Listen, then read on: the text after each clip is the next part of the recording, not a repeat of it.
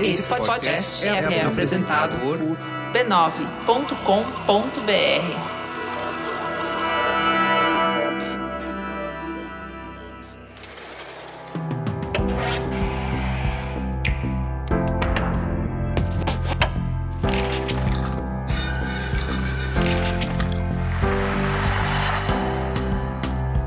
Mamileiros e mamiletes, estamos de volta com Mamilos Cultura, o seu espaço semanal de reflexão a partir de produções culturais.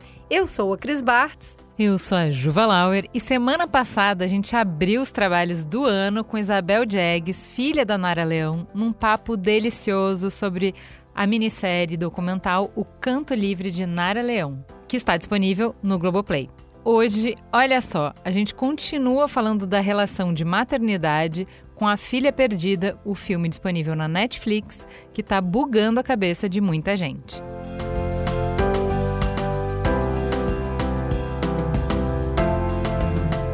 Vamos para a sinopse? Minha filha perdida, Leda, que é Olivia Colman, é uma mulher de meia idade, divorciada, devota para a área acadêmica como professora de inglês e para suas filhas. Quando ambas decidem ir para o Canadá e ficar com os pais nas férias, Leda antecipa sua rotina sozinha. Porém, apesar de se sentir envergonhada pela sensação de solitude, ela começa a se sentir mais leve e solta e decide, portanto, ir para uma cidade costeira da Grécia.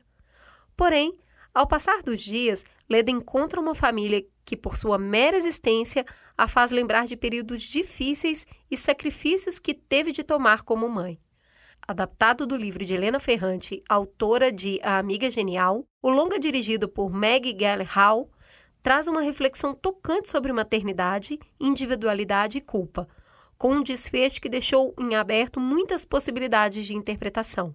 Uma história comovente de uma mulher que precisa se recuperar e confrontar o seu passado. Então vamos lá, semana passada a gente gostou tanto dessa experiência de ter mais uma pessoa na mesa com a gente que essa semana a gente convidou os mamileiros para participarem da conversa. Então, o ponto de partida de cada um dos nossos tópicos de reflexão vai ser o que, que eles pensaram a partir dessa obra. É isso aí, a gente começa pelo ponto 1, um, maternidade real. E aí a gente vai ler aqui a opinião que a Ellen Costa deixou lá no Twitter do arroba mamilospod. Ela se auto-intitula Uma Mãe Pegando Jeito. Olha, eu acho que o filme deixou bem claro a maternidade nua e crua, sem romantização. Parece pesado, mas é pesado para muitas mães, algumas mais que outras.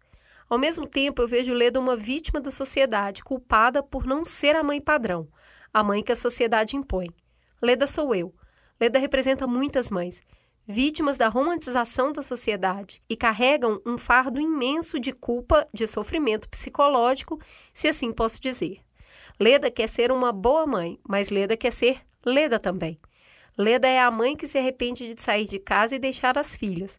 E se ficasse com as filhas, arrependeria de ter se abandonado, de ter anulado a si mesma. A Lane também no Twitter falou: Uma amiga me contou que quando recebeu o primeiro filho nos braços, pensou: eu vou ter que ficar com isso para sempre? É a parte assustadora que ninguém fala, mas existe. E a Polipolar disse: Como mãe solo, me identifiquei muito com a personagem principal em vários momentos do filme. A maternidade nos apaga, não só da sociedade que não nos acolhe, mas de nós mesmas. Meu filho tem oito meses e eu ainda não sei quem eu sou como indivíduo. Sinto saudade apenas. Ana Paula também disse no Twitter. Nossa, toda hora que ela estava em paz curtindo suas férias, vinham uns desalmados interromper seu sossego. Ser mãe deve ser isso, só que 365 dias por ano. Indicadorim falou. Empatia por ela. Me coloquei no lugar, entendi toda a sobrecarga, dificuldade de dar conta de tudo e querer ter uma vida. As pessoas romantizam demais a maternidade. Sinceramente, acho bem árduo conciliar vida profissional e maternidade. Gera frustração de ambos os lados. A Paula falou: o fato de eu estar sobrecarregada nesse momento com dois filhos e me enxergar naquela mãe jogada no chão, as crias precisando dela 24 por 7. Às vezes eu penso que será assim eternamente, isso me assusta. Medo de não criar vínculo com os meus filhos e depois eles seguirem seu caminho e nem lembrar que eu existo. A Frau disse: A cena mais emblemática para mim é aquela em que Leda está jantando com um rapaz e conta sobre as filhas. Nesse mesmo contexto, ela diz que é uma unnatural mother. Esse unnatural dá o que pensar. Ela está se esforçando para o amor por elas existir e para isso encena.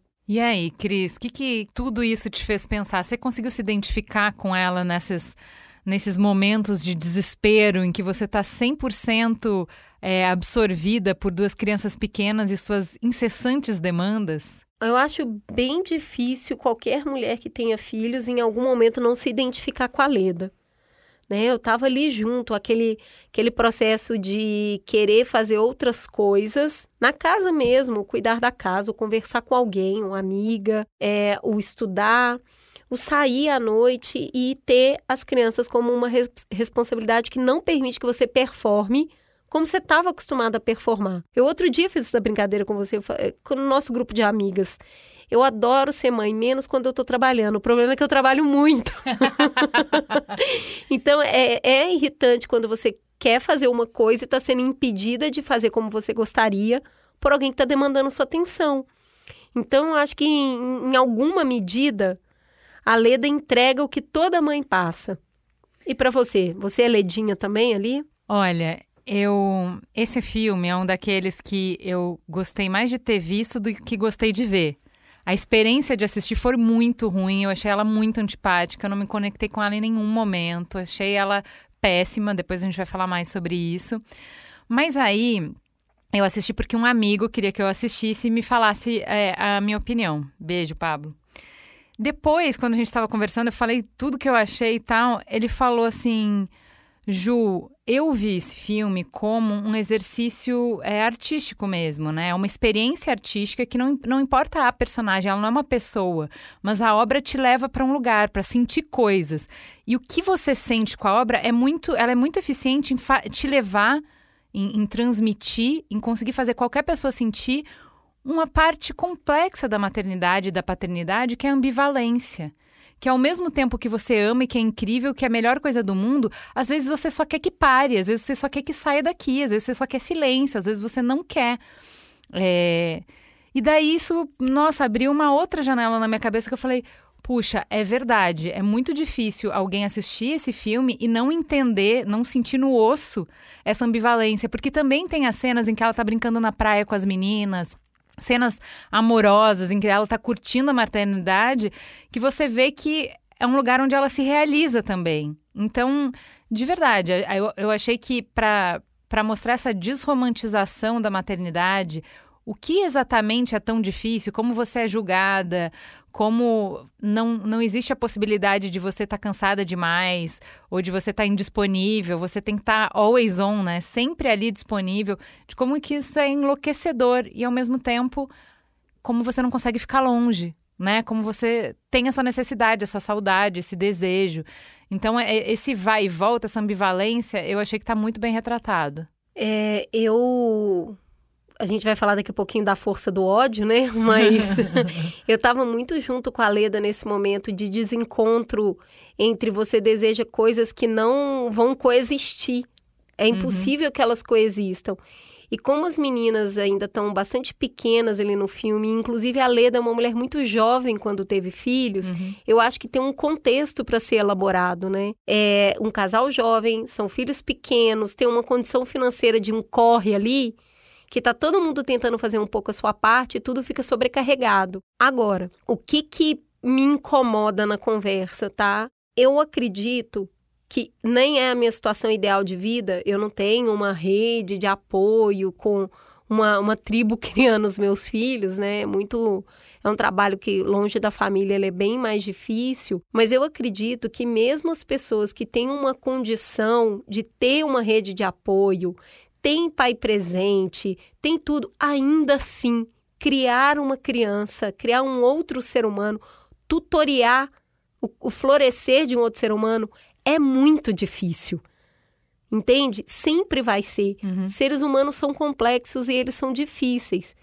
E o trabalho de estar tá junto ao florescer de um outro ser humano, ele tem uma sobrecarga emocional, e eu não estou falando da física, da financeira, emocional muito grande. Uhum.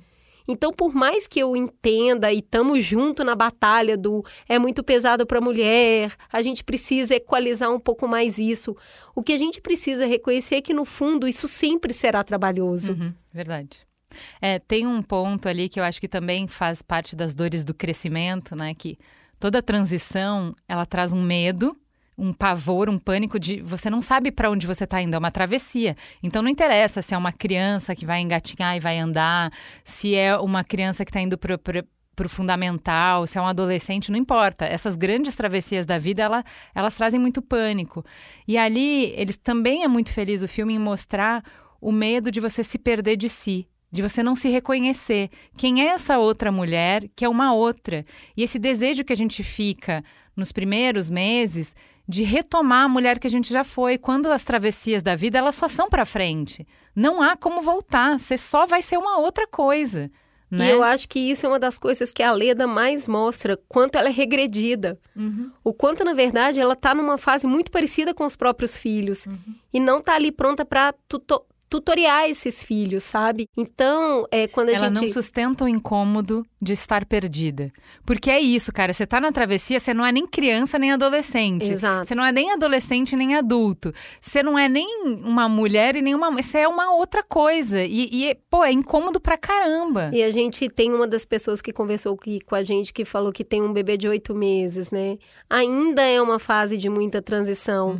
Eu, eu falo que eu demorei no meu, no minha segunda segunda maternidade, que eu demorei 72 horas para parir, não era o trabalho de parto. Eu demorei muito para matar a, a, outra Cris para a mãe de dois nascer. Ela, ela é muito resistente, essa bichona. Olha, eu me esforcei, me esforcei e ela não morria.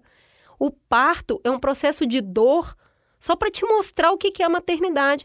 Gente, é um pedaço do seu corpo que cria vida própria e sai andando. Como que isso não vai doer? Você vai lidar com um pedaço seu que não é mais seu, que cria autonomia e vira uma outra coisa no mundo. Então, para mim, a maternidade é um processo de expiação eterno. É uma dor que te expande, uma dor que te expande. Uhum. É isso que é a maternidade, porque é isso. Crescimento, né? Não são as crianças que, que crescem. É a Vocês gente. crescem, é né? a gente. E é um crescimento pautado nessa ambivalência, nesse amor, nessa confusão. É isso, Medo, cara. Né? Pegou uma parte do seu Na corpo, culpa. ela tá andando ali. Ao É. mesmo tempo que você quer cuidar, você sabe que não é mais seu. Não é você. É outro. Então, esse processo de expiação, eu acho que se a gente entende que tem dor envolvida, que de princípio vai ter, eu acho que a gente consegue começar a conversar um pouco sobre nunca, mesmo com todo o suporte do mundo, isso aqui vai ser fácil. É, exato. E não é para ser fácil, né? Não, não tem. Não é, esse não é o KPI, né? Esse não é o indicador, Não. não, é isso que vai dizer que se está dando certo ou não. É, tem uma coisa que a Farol falou, né, do Unnatural, que eu acho muito bom nesse filme, né? Que é mostrar. Ele, ele joga muito com os nossos tabus, né? Do que é, do que se espera de uma mãe, do que pode, do que não pode Sim. uma mãe, né? Então, mãe tem desejo, mãe pode ser egoísta, né? De, eu lembro da minha mãe, ela tinha as coisas dela que ela não gostava de dividir com a gente. Então, o chocolate que era Sim. escondido, que é tipo, eu ainda sou uma pessoa. Não é tudo pra olha, vocês. olha o drama né? que a gente fez, eh, que eu te contei, que a Tata usou meu shampoo e eu. que o meu shampoo, Você sabe? nem sabe o valor disso, pra você seda é igual a qualquer coisa. Você pegou meu L'Oreal. Cara, então assim, eu acho que tem isso, né? Você tá irritada e quer que o. é, quer ler, quer que o filho faça silêncio. Então, é, eu acho que isso é importante que a gente expurgue na arte, né? Porque tem muito disso, né? Então, assim.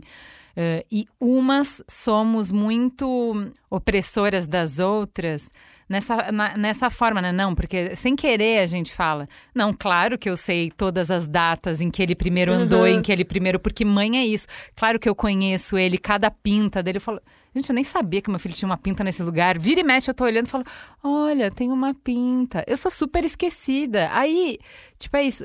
Qual é o seu estilo de maternidade? Eu sou boa aqui, aqui e aqui. Meu filho tem uma mãe que lê com ele horas e horas. E é isso aí que essa mãe é, entendeu? É o que ela é dá uma, conta. É uma mãe que vai brincar, que vai pintar, que vai desenhar, mas é uma mãe que não sabe data nenhuma, que não. não Ai, a mãe sempre sabe qual remédio dar. Ela, se- ela consegue ler o corpo do filho. Tá, olha só. Então eu sou uma mãe não natural, porque eu não sei se meu filho tá com febre ou não, porque eu fico apavorada e levo pro PS, porque.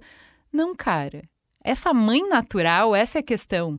é muito muito relativa, que a gente possa ter um espaço público e um espaço artístico para depurar a opressão que é e a culpa que a gente sente por esse imaginário coletivo que nenhuma mãe consegue ser tudo isso que essa mãe natural seria, né? Todas nós estamos falhas em algum ponto perto dessa mãe natural, eu acho curativo. É, eu acho que mesmo o, o unnatural de encenar o amor, em algum momento, em algum momento a gente encena, porque ninguém ama os filhos 24 horas por dia, 7 dias por semana. Hum. Em alguns momentos, esse sentimento não está pautado. O que está ali em pauta é o cuidado, é a responsabilidade. Como qualquer outra relação.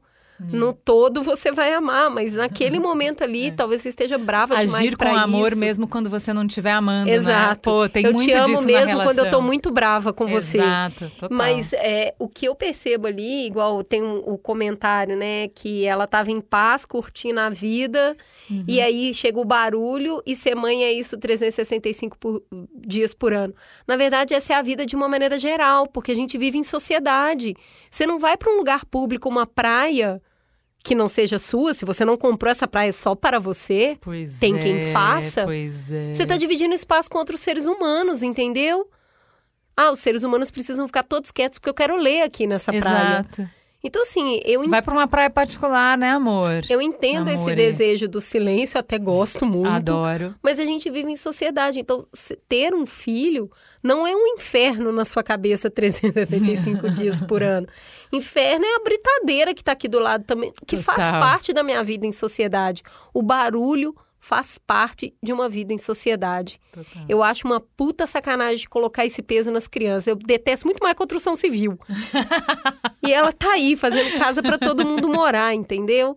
Criança faz tá barulho correta. porque o ser humano faz tá barulho. Tá correta, tá correta. Toma aqui sua razão. Muito obrigada. Vamos pro segundo ponto. O que de acho significa aquela boneca, Cristiane? Vamos pro Twitter da Jéssica Kishler. Ela falou: a boneca era a personificação do que ela teve na infância e o que esperava da própria filha. Mas nada como a maternidade para a gente aprender na marra que a realidade é bem diferente da expectativa. A Tisha disse: amei o filme. Esse título reverbera em todas as mulheres ali, na protagonista como filha, nas filhas dela e mesmo na boneca. Bonecas entram como um símbolo muito forte dessas relações que se desenrolam entre gerações de mulheres. Todas as filhas são perdidas e se tornam mães perdidas. Juliana, a boneca. Então, assim. O ódio que ela provoca na gente por roubar a boneca da criança, cara. Eu falei, cara, eu queria pegar aquela Puta boneca e bater pai. tanto naquela mulher com aquela boneca. Nossa senhora. o, o, ditado só dando com gato morto na cabeça. Até é, miar. É, é isso, é, é dando com a boneca na cabeça dela até a boneca falar. Então vamos lá. Para mim, a boneca tá muito nesse lugar do shampoo que a gente tava rindo aqui. Ela dá a boneca pra filha, né? E a filha vandaliza aquela boneca. E aí a, ela quebra a boneca, né? Com aquela raiva.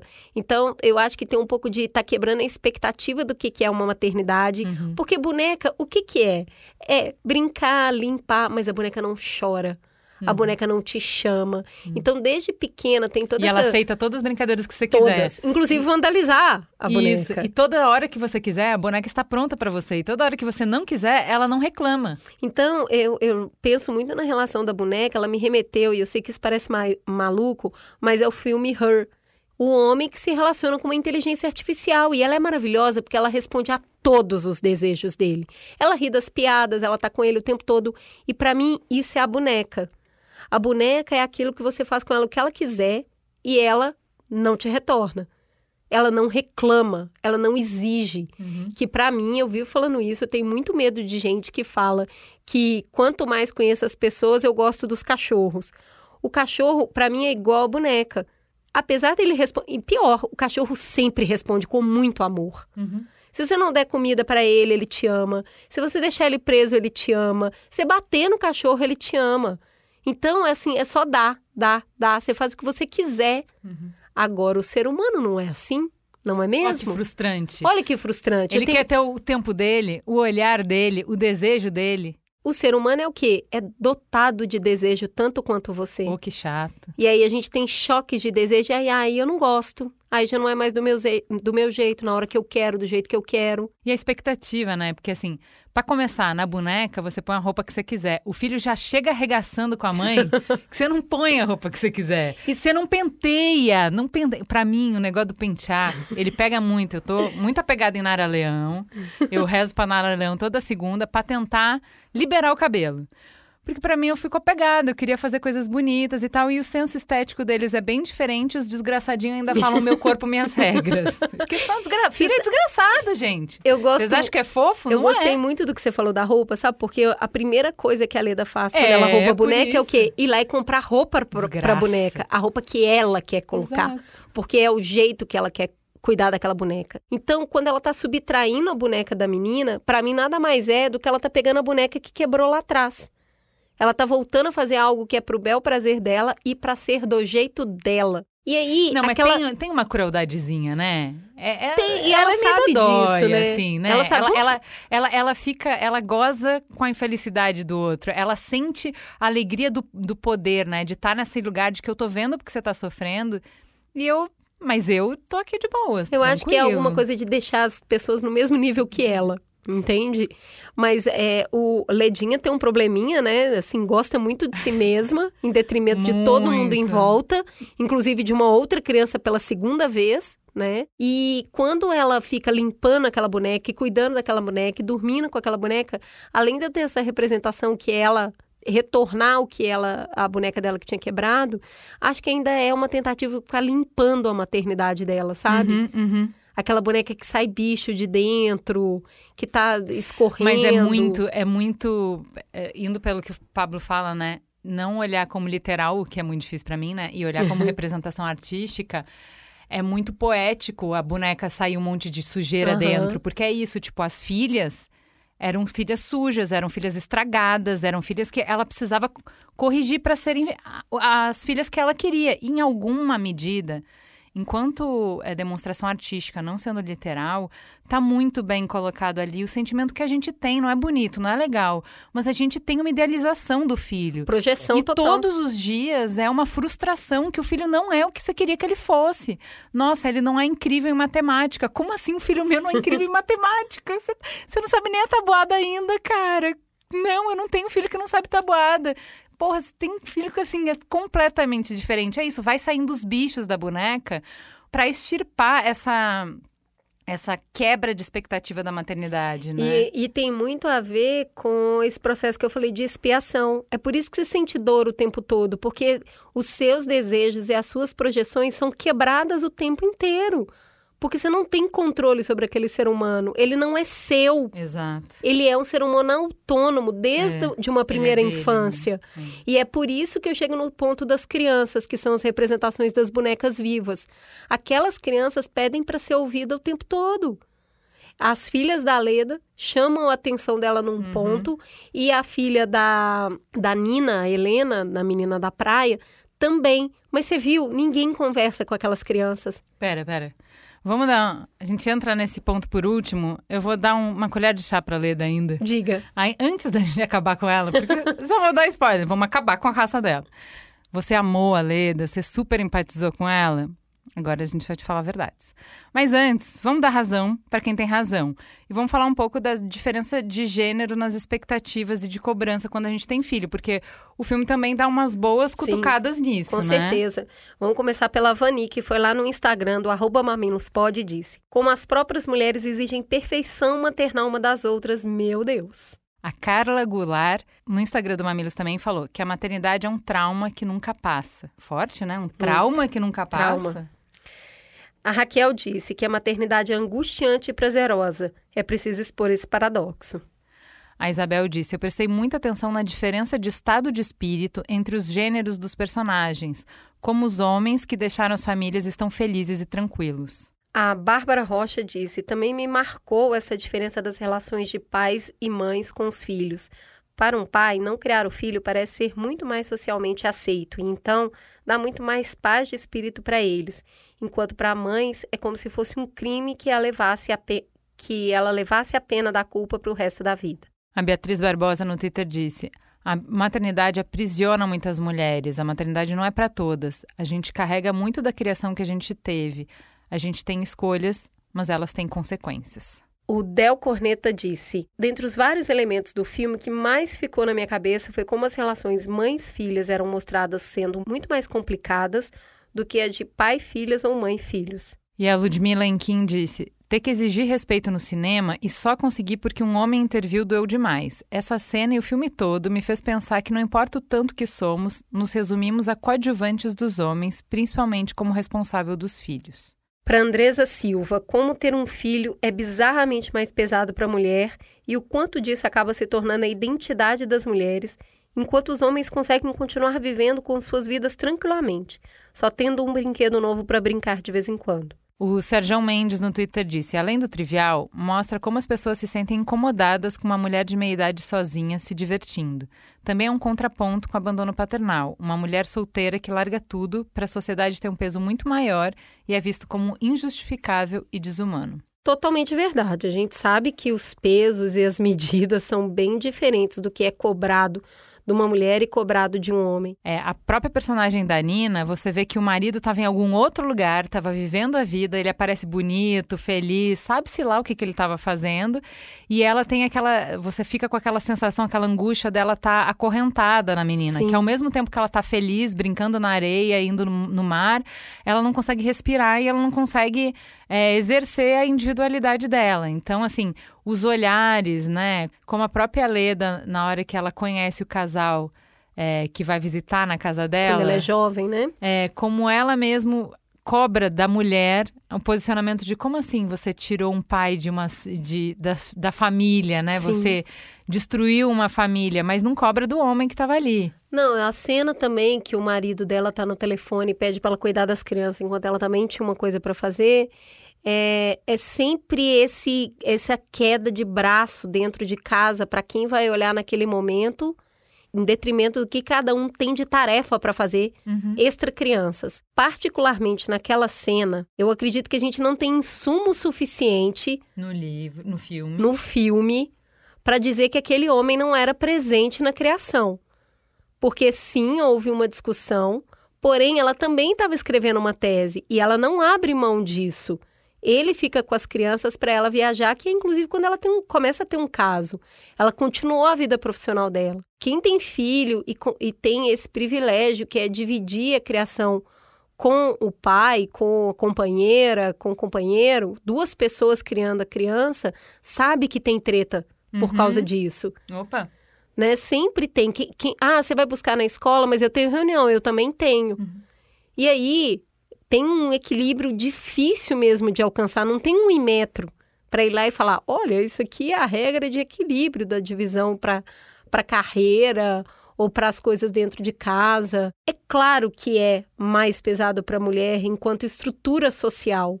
Né? Toda vez que a gente vê uma criança sozinha, fala: cadê a mãe dessa criança? Total ou suja, ou com a, com a, unha que não foi cortada, que nem os meus foram pra escola essa semana. Não, mas a gente mesmo, né? Pô, cadê a mãe? Quantas vezes a gente fala, nossa, deixa eu cortar sua unha, senão vão achar que você não tem mãe. É, total. Né? É, é uma autocobrança, é uma cobrança de outras mulheres, e é uma, é uma coisa estrutural que é muito válido da gente brigar muito para equilibrar mais esses papéis, sabe? É, exato. Tudo bem. Então, reconhecemos, tá, gente? Reconhecemos que é, existe diferença e que o filme mostra bem essa diferença de como é, homem e mulher são cobrados de forma muito desigual sobre as responsabilidades de se criar uma criança. Os, os homens que aparecem, né? Tanto o, o cara que foge com a mulher para caminhar, fazer essa, esses andarilhos, quanto o homem que aluga o apartamento para ela, que já é um senhor que também conta que, que abandonou os filhos, quanto o cara com quem ela sai na faculdade, o professor lá, que tem muito cara de acadêmico abusador, uhum, que a gente uhum, ouve total. relatos direto, assim, né? É o esquerdão macho total. E todos eles têm uma vida de abandono dos filhos. Eu só acho que isso não pode ser naturalizado de maneira nenhuma. Então, mas é, tem muita gente, até nas nossas mentes, estava usando esse cara, que é o cara que fica sempre atrás dela, da casa tal é, que abandonou as filhas, colocando ele como, ah, ele não liga. Eu não acho que é isso que está aparecendo no filme. ela tenta escrotizar ele para dar conta da própria culpa dela, projetando a culpa dela nele. Ela vai torturar ele como uma forma de aplacar a culpa que ela sente. Eu não acho que para ele é bolinho tanto que ele espana quando ela começa a apertar nos pontos dele. É. Então assim, não é um trauma que faz ele desmaiar, porque as pessoas sofrem de jeitos diferentes. Não é porque eu não ando com cartaz onde eu coloco culpado. a minha culpa que eu não tô sofrendo e eu não tô pagando um preço por, essa, por esse abandono aí. Então, acho que só especificamente esse cara no filme não dá essa leitura. Agora, os outros sim.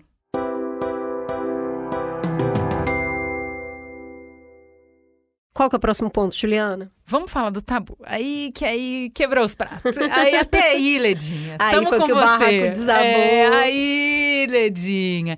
E antes de entrar nesse, preciso falar que Toda vez que a gente fala de uma obra, o que a gente entendeu e o que a gente refletiu fala mais sobre a gente do que sobre claro. a obra. Então aqui a gente vai entrar nos nossos tabus, nas nossas limitações, da nossa visão de mundo. E aí, o quarto ponto é o tabu da mulher que abandona. O André Couto no Twitter falou: Eu acho que o filme se insere numa bela tradição de filmes que tematizam a fuga da mulher para não sucumbir, como em Os Amantes, com Gianni Murot, as Horas, com a personagem de Julianne Moore, e Kramer vs. Kramer com Meryl Streep. Amei ele Matador. trazer Kramer é. vs. Kramer. Ah, em, a Ju Alves falou, aqui bateu com aquela frase, às vezes ser mãe é pensar em fugir e no plano de fuga incluir os filhos, que eram o motivo da fuga. Bom demais, eu achei incrível isso. E aí, Cris, você perdoa essa mãe que abandona? Rola? Então, eu não perdoo a mãe que abandona, eu não perdoo a pessoa que abandona. Isso. E aí, eu não tô falando que eu assisti o filme e me identifiquei com a Leda. Eu tava junto com a Leda, menina, tava lá, não é, é tenso mesmo. Não, isso aí é mesmo. A hora que ela vai embora, eu abandonei a Leda na hora, porque ela colocou no mundo o que muitas vezes só passa na nossa cabeça. Uhum. É claro que passa na nossa cabeça, meu Deus, eu queria sair daqui, entendeu? Uhum. Eu queria fugir, eu queria. E é aí que a obra é boa. Porque a Leda coloca no mundo aquilo que a gente nunca vai colocar que é o ir embora. Né? E aí, quando ela vai embora, eu deixo de ser a Leda e eu passo a ser as crianças. Esse pavor de que um dia a mãe não volte. Esse sentir. De que é sua culpa, né? É que você culpa. foi uma criança ruim, né? Porque, vamos lá, para mim, tudo que aquelas crianças fizeram, todas as crianças do filme fizeram, é, tudo para mim entra na conta do narrador é, suspeito que é aquele é o jeito que a Leda vê as crianças e não o jeito que as crianças são, né? Porque é, é esse medo de ah, tá vendo? É porque eu chorei que a minha mãe foi embora. Se eu fosse uma menina boazinha Sim. e não chorasse, ah, é porque eu quebrei a boneca da mamãe que ela foi embora. Porque se eu fosse uma menina boazinha que não quebra as coisas, mamãe não ia embora. É a introjeção da culpa. Uh -uh a realização de que você é um fardo na vida das do seu pai ou da sua mãe, é. que você não foi boa, uma menina boa o suficiente, por isso ele ou ela foi embora. E aí, não importa o quanto tenha, o quanto seja difícil e o quanto realmente é pesado, o vulnerável é a criança, uhum. não é o adulto. É. Por mais que a sociedade tenha é muito verdade esse desequilíbrio na, na busca pelo cuidado com as crianças. Por mais que seja verdade que a, a vida, a, a maternidade não é esse romantismo todo, a gente não pode em detrimento de desromantizar a maternidade, romantizar o abandono. É isso. Leda não é Marte, cara. Não é. é. Ela não tá. A, a situação que ela estava passando ali é uma situação de mulher de classe média e todo mundo sabe a dor e a delícia de ser. Mas era uma mulher que estava respaldada tinha conhecimento, tinha casa, tinha moradia, tinha acesso à educação, tinha até marido. Uhum. Então. Tinha uma mãe, né, que era muito ruim, mas na hora que precisou apareceu. Apareceu né? e cuidou das filhas dela enquanto então... ela foi então. embora. E o fato da mãe dela ser ruim não foi o suficiente para ela deixar, não deixar as filhas com essa mãe. Então, assim, romantizar abandono para mim não dá, entendeu? Não dá. Aí eu virei filha. Eu tava com a Leda até ali, eu falando, ah, entendi porque que todo mundo gostou. Realmente, é bem foda.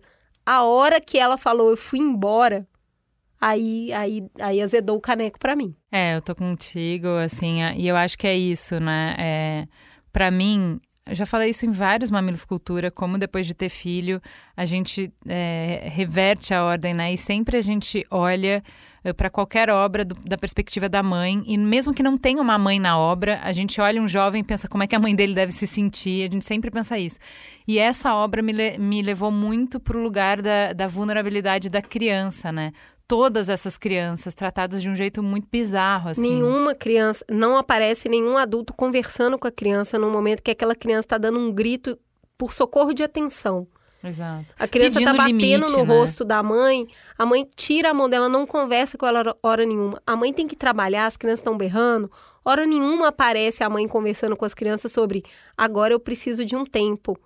E esse tempo não é a mãe se masturbando no meio da sala, Uhum. enquanto tá com o walkie-talkie com as crianças brincando na cozinha. Porque, ó, até curto. O negócio é que aquilo ali é tentar ser o que você era antes de ter filho. Não faz o menor sentido, né? Se tivesse qualquer pessoa na sala, você não faria isso. Tipo, é, é completamente deslocado. né? Esse lugar de ignorar o outro ser humano, igual aparecem as crianças sendo ignoradas, você não faz isso com nenhuma outra pessoa. Você faz com criança porque é uma relação de poder. E você Total. pode ignorá-la. Só que ela não pode te ignorar, entendeu? Por isso que é tão assimétrico.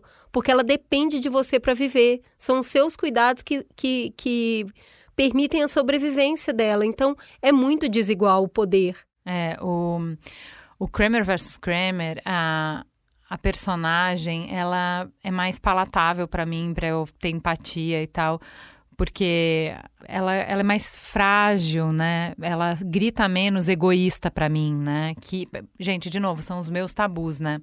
E mesmo assim, na hora que ela abandona, tipo, é- eu tenho total empatia por ela quando ela vai pra justiça pedir pra voltar, re- ter a guarda do filho, do tipo, cara, eu, eu saí porque eu não dava mais conta, mas eu, eu quero voltar. E eu acredito nela, e tá tudo bem, assim. Mas é, ele, o Kramer versus Kramer trabalhou muito comigo essa coisa do tabu, como pra mim é complicado uma mãe que abandona, como pra mim não dá. É, mas é, esse esse filme da filha perdida, eu acho que ele dá uma dimensão de que ele mostra quem ela era e quem ela é muitos anos depois. E ela continua sendo uma mãe que não tá muito afim. Não. E não é pra filha, é pra qualquer outro ser humano. Ela não tá disposta a ceder nada, né? Exato, nem um lugar, nem um lugar lá, nem dá para poder fazer as pazes com ela como dá com a Meryl Streep, porque na verdade quando ela fala por que, que ela voltou, continua sendo ela o foco do Exato. sentimento. Exato. Ela não voltou porque ela estava preocupada, ela não voltou porque ela reconheceu que o que ela fez foi muito prejudicial para as crianças. Ela voltou porque ela estava com saudade. Então, esse total. processo de. é, é, a gente fala muito, né? Você tem que cuidar de você para que as suas crianças estejam bem. To- qualquer terapeuta vai falar, coloca a máscara de oxigênio primeiro na mãe, para ela estar bem, para ela cuidar dos filhos. Abandono não é isso, entendeu? Não É. dá para romantizar abandono. Não dá para virar para uma criança e explicar o que, que aconteceu e aquilo vai tapar um buraco nela. É. Tanto que depois, quando a adulta ela senta na mesa e vai contar pro cara como as filhas dela são, você sente ali todo o, o medo do que ela proporcionou naquelas meninas com essa atitude dela. Não foi uma atitude, eu saí ontem, voltei amanhã, entende? Foram três anos numa idade de cinco anos. Então, cara. Muito formativa, né? É, não, é, a- nesse momento, a criança abandonada dentro de mim apareceu, e aí eu desconectei completamente da Leda. Entendo o quanto isso é importante como obra artística que me levou para esse lugar super incômodo, né? Eu sempre falo com você, não importa os seus preconceitos, não importa os seus sentimentos, importa o que você coloca no mundo. Uhum. Como que você coloca isso no mundo? E aí ela foi lá e colocou. Exato, ela agiu no desejo, né? É, e aí vai para o nosso último ponto, que é as- das pessoas que odiaram a Leda, que não se identificaram de forma nenhuma. E eu acho que aqui a gente tem mais um caminhão para falar sobre ela, né? O Matheus Lima no Twitter falou: deu vontade de sacudir a cidadã só no lance da boneca. Para piorar, depois ainda descobriu o que ela fez com as filhas. Me deu um ódio tão grande dessa egoísta que eu não aguento ver ela nem no The Crown agora. Ah, é porque a Rainha Elizabeth é bem diferente da Leda. O PJ Felipe falou: Eu não gostei. A personagem principal briga com seus fantasmas, mas segue cultivando novos. É daquelas pessoas que enchem o liquidificador de prego e liga. Muito bom, né? Muito maravilhoso. A Sarita disse: a intenção era fazer uma crítica à romantização da maternidade, mas no fim era só uma mulher que não queria ter aquela vida e nem filhas e foi cruel com as crianças. Eu não entendi nada. O André Vale. O que me marcou foram as camadas de egoísmo das, dos personagens. Acho que todos ali dão uma demonstração de egoísmo em algum momento. Marcelo Ferraz disse: O filme, para mim, é uma confirmação da responsabilidade aterrorizante que ter filhos parece proporcionar para pessoas que preferem viajar, ainda que sozinhas. Cara, vamos pegar esse pensamento aqui, né? Que foi o que o Marcelo colocou. Eu vi várias pessoas falando, tá vendo? Por isso que eu não vou ter filho. Esse filme aí, ó, melhor controle de natalidade que há. Sabia? Eu já tava em dúvida. Aí eu assisti isso aí, agora eu não vou ter mais filho. É por isso que eu não tenho. Olha o horrível que é. De novo, eu acho que todas as nossas discussões só acontecem nos extremos. E isso, isso não é produtivo. Uhum. Então você vai para uma hiperromantização do que é ser mãe. Agora, tudo é horrível. Uhum. É horrível ser mãe, nunca faça isso com a sua vida, é uma merda, entendeu? Sua vida vai acabar, você nunca mais vai sorrir, você nunca mais vai fazer nada, você vai falir. Garota interrompida para sempre. Acabou sua... É um trauma que não acaba. Horrível, entendeu? Aí você vai pro outro lado. É, concordo. Aí eu concordo. não consigo entender, porque a vida não é assim. Mas é muito reflexo, eu acho, da nossa sociedade que, caminha por um individualismo radical, né? A cena da praia, para mim, tem, tem, duas cenas, né? A cena da praia, em que uma família chega para comemorar alegre e feliz. E isso é, de novo, expectativa versus realidade. Mas não era o que eu queria. Eu queria uma, essa praia silenciosa. Eu queria que ninguém é. chegasse. Sim, mas é a vida. A vida acontece. Não é o que você planejou, não é o que você queria. Eles pedem para ela ir um pouquinho pro lado com a cadeira. E ela fala: não, porque não é conveniente para ela. Não é para ela ir para sombra, não é para ir para um lugar com a praia Sim. pior, com mais longe da areia, da, do mar. Ou... Não, não, é alguns metros pro lado, para que eles possam ficar todos juntos como família para comemorar. E não. E aí, assim, cara, para mim, esse é o resumo dela. Isso acontece muito no início. Então, Sim. eu não abandonei ela quando ela abandonou as filhas. Isso para mim é, assim, é inadmissível, sabe? Você não ter cortesia com as pessoas, não ter generosidade, o ela, mínimo. Vamos, né? Pô, Juliana, dá 50% de desconto, que ela é inglesa, vai. Cara, que tem um cultural ali e tem um chata. choque cultural forte porque ela é inglesa e ela tá na Grécia e a Grécia é um país de muita comunhão. A galera fala muito alto, ela é muito festeira eu tive o privilégio de ir na, na, na Grécia uma vez e muitas vezes achava que as pessoas estavam brigando muito e elas estavam só conversando mesmo. Então tem um choque cultural Você, ali também. em Roma como os romanos, né, amore? Você que tá na casa deles, né, amore? Não, não estou passando pano para o Ledinho. Então, cara, não dá para te defender. A cena do cinema, cara, que mina chata. Ela... Você tem o direito de assistir um filme sem a galera aterrorizar? Tem. Mas é o jeito que ela faz as coisas que é Parece é tão pessoal, né? insuportável, né? né? Não, parece que assim, ela é pedante, ela é arrogante, ela é só chata mesmo. A hora que o cara chega no bar e vai conversar com ela, o, o, o senhor que cuida do apartamento, e ela para, conversa com ele, que ele tá claramente flertando com ela, mas é um flerte tão respeitoso, Exato. né? Exato. E aí ela só para de comer e fala: Eu posso voltar?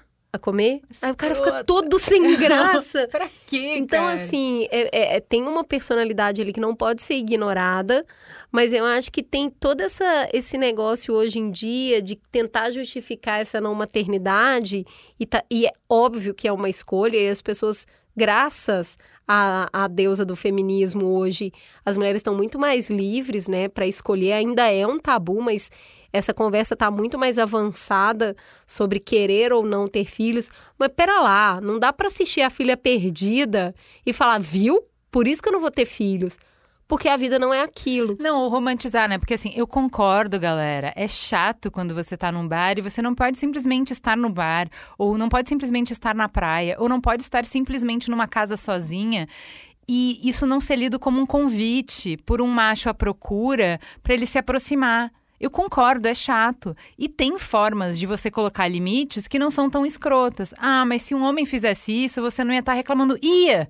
Esse é o ponto. É só grosseiro e ponto e fim, entendeu? Mas eu não posso ser grosseira quando eu quiser? Pode. E aí você vai carregar o ônus das pessoas te chamarem de grosseira, entendeu? nesse, nesse aspecto, eu achei isso. Uma mulher muito autocentrada e que é uma coisa que eu acho que.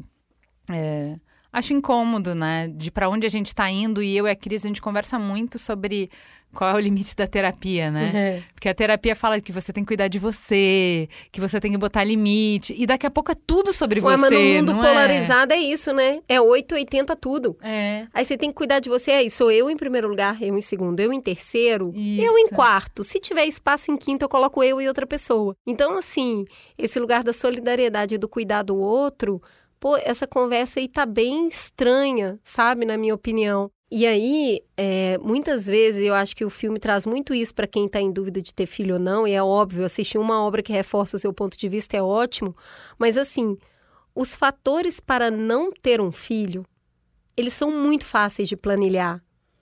É muito evidente o ruim. O bom, não. Porque. Você não ter tem como saber o que você não viveu, não né? dá, sabe por quê? Porque ter filho é do mundo do sentir. E eu acho que a gente está racionalizando tudo.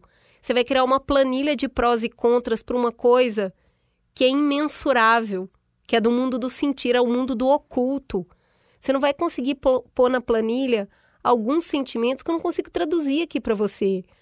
Porque ele é do olfato, porque ele é do tato. Não dá para colocar numa planilha o que é sentir cheiro de um filho, entendeu? Não dá para colocar numa planilha o que é ver o seu filho dar os primeiros passos. O que, que é o tamanho do amor? Isso não cabe na planilha. O ruim cabe. Cabe e ó, é barulho, dinheiro, falta de liberdade, mudança do meu estado de espírito, processo de dor. Quem vai escolher a dor? Então, é, racionalizar o mundo do oculto é a melhor maneira de chegar numa resposta muito simples e burra. É, eu acho que. Uh, e, e, tem uma consequência para. Não só para, como você falou, não só para a relação com o filho, né? Porque você pode fugir dessa dor de ter filhos, mas se você fugir da, da dor de todos os encontros, de todas as relações, a vida em si fica muito limitada. Eu não acredito que uma vida para ser significativa precise da maternidade para as mulheres, né? Então, eu tenho uma tia que nunca teve filhos e ela é uma tia é, maravilhosa e ela é uma filha muito ativa, assim, muito presente, que cuida muito da minha avó e tal. Então, assim, ela tem relações muito significativas. Ela nunca casou e ela tem muitas relações significativas em que ela Sim. se vê em todos esses conflitos e essas questões que o filme coloca como uma relação mãe e filha. Eu entendo uh, que o filme está falando de uma coisa bem particular e não é mãe e filho, e não é pai e filha, é mãe e filha, ambivalência que tem. Acho que tem alguns aspectos que a gente nem colocou aqui, que acho que são super interessantes, bem psicológicos mesmo, que acho que tá ali no filme, mas reduzir isso a, tá vendo? É por isso que eu, eu não quero ter filho. É, eu acho realmente simplório, assim, sabe? É porque. Acho super válida essa opção. Não quero ter filhos. Acho ótimo. Acho que uma vida não precisa de filhos. Não, você pra... não precisa ter filho. Não, não precisa. Mas a decisão de ter ou não ter, ela, tem, ela é muito de cunho emocional. Ela não é racional, sabe? Porque se você partir só para o racional, ah, eu quero por isso e eu não quero por aquilo, você não consegue mensurar o sim. Você consegue mensurar o não. Então, que bom que todo mundo tem, liber... tem mais liberdade hoje para escolher isso. A maternidade compulsória está aí para ser questionada pra caramba, mas fazer essa escolha não é fácil, não, e ela não tem como ser fácil. É, exatamente. As grandes decisões da vida, né, é, é, são encruzilhadas. Sim. E é só quem passou por encruzilhada que vai saber E, assim, escolher. Quem É isso. escolheu isso, e, e escolheu não ter filhos vai ser muito feliz com outras coisas. Muito. Não é sobre é mais feliz tendo ou não tendo, sabe? É sobre os motivos que te levam a essa decisão precisarem ir para o mundo do oculto. E não vir para esse mundo do, de- desse racional muito simplista. Entendeu? Porque você não viveu. Muito prático, né? É prático. Prático. É Ótima isso. palavra. Ótima palavra. A gente falou disso no episódio de festas, quando a gente falou do carnaval, de como a gente está colocando como é, objetivo maior que não dê trabalho. Isso não deveria ser. né? Isso pode ser levado em consideração, mas não deveria ser o ponto definidor das nossas escolhas. Dar trabalho não é necessariamente ruim. As coisas boas da vida dão trabalho. Não, tudo dá trabalho. Relações dão trabalho, não é mesmo? Então é o seguinte, eu, Cris Bartz, estou aqui para dizer que Leda perde muito para Tule. Eu acho que Tule Boa, boa. é um filme sobre a dificuldade da maternidade pra caramba, Uhum. onde a gente tem uma mulher que tem- quer fugir sim, Uhum. entendeu? Uma situação muito parecida, uma mulher de classe média e tem, tem um, um suporte, tem marido, tem tudo. Tem o terceiro filho, dá uma pirada, Tem muita saudade de si, né? muita, muita, passando todos os perrengues de ficar acordado, que deixa a gente meio zumbi, meio maluca. Mas aquela mulher ali, eu acho que ela tá colocando no mundo os desejos e necessidades dentro das, das linhas da realidade e dos processos de cuidado com o outro. Exato, responsável, né? Então, eu acho que a Leda, ela é a filha perdida. A filha perdida do filme é a Leda, Uhum. porque ela nunca deixou de ser filha. É isso. Gente, obrigada por estarem com a gente. É, vão nas redes sociais do Mamilos, que a gente vai contar para vocês na segunda-feira qual vai ser o tema do Mamilos Cultura da semana que vem, para vocês darem seus pitacos, darem suas opiniões, trazerem a perspectiva de vocês sobre a obra. Bora, que tem muita obra para analisar pela frente. Um beijo e valeu demais vocês participarem. É uma delícia saber o que vocês também pensam do que a gente está vendo e assistindo. Até semana que vem. Beijo.